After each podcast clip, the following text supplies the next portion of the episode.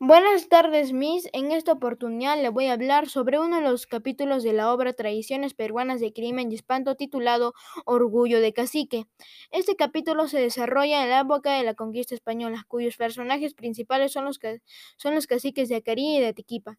Atiquipa tenía bajo su señoría fértiles lomas, pero no se conformaba con eso, sino que quería otro terreno en el llano, a lo que Acari respondía que era un vecino usurpador.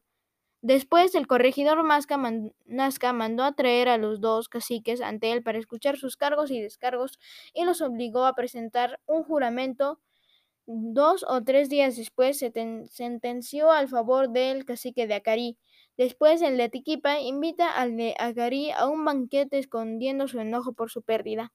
Una mesa fue ocupada por el cacique de Acarí y sus amigos y otra mesa con Atiquipa y también con sus amigos. Y después el de Atiquipa le ofrece un mate que tenía en la mano derecha, el cual contenía veneno. Pero el de Acari se dio cuenta y le dijo que mejor le dé el de la mano izquierda y que, y que Atiquipa tomase el veneno. Y Atiquipa, para no pasar vergüenza, se lo tomó, pero se desmayó por el veneno consumido. Este capítulo me deja la enseñanza de no ser malo y engañar a la gente porque al final esto nos puede perjudicar. Muchas gracias, Miss, por su atención.